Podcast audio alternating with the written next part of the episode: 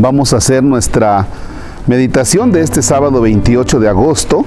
Es la primera carta del apóstol San Pablo a los tesalonicenses, capítulo cuarto, versículos del 9 al 11. En el nombre del Padre y del Hijo y del Espíritu Santo. Hermanos, en cuanto al amor fraterno, no necesitan que les escribamos, puesto que ustedes mismos han sido instruidos por Dios para amarse los unos a los otros. Y ya lo practican bien con los hermanos de toda Macedonia, pero los exhortamos a que practiquen cada día más y a que procuren vivir en paz unos con otros, ocupándose cada cual de sus asuntos y trabajando cada quien con sus propias manos, como se lo hemos ordenado a ustedes. Palabra de Dios.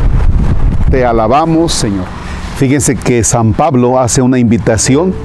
Procuren vivir en paz unos con otros, ocupándose cada cual de sus asuntos. Ocupándose cada cual de sus asuntos.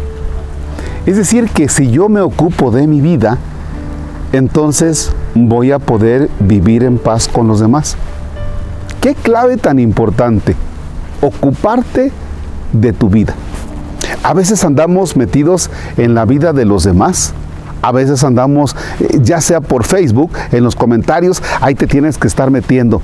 Oye, te tienes que estar metiendo en comentarios de los demás o en la vida de los demás. Encárgate de la tuya. Te tienes que estar metiendo en la vida de, de los demás cuando a veces no analizamos así a título, a título personal. O sea que la clave, la clave es no meterme en la vida del otro. A no ser que sea tu hijo y que lo hagas con mucha caridad.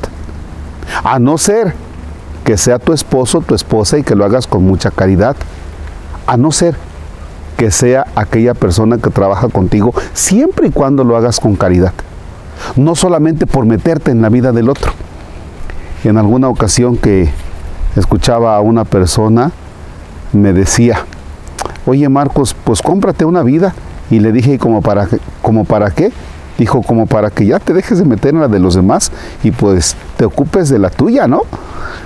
Y lo hacíamos en, lo hacíamos en, en broma, pero a final de cuentas, ya escuchamos, nos lo dice San Pablo. Dedícate a tu vida, a tus cosas. Quizá eso nos puede ayudar mucho a evitar, a evitar algunos problemas. Padre nuestro que estás en el cielo, santificado sea tu nombre. Venga a nosotros tu reino. Hágase tu voluntad en la tierra como en el cielo. Danos hoy nuestro pan de cada día. Perdona nuestras ofensas como también nosotros perdonamos a los que nos ofenden. No nos dejes caer en tentación y líbranos del mal.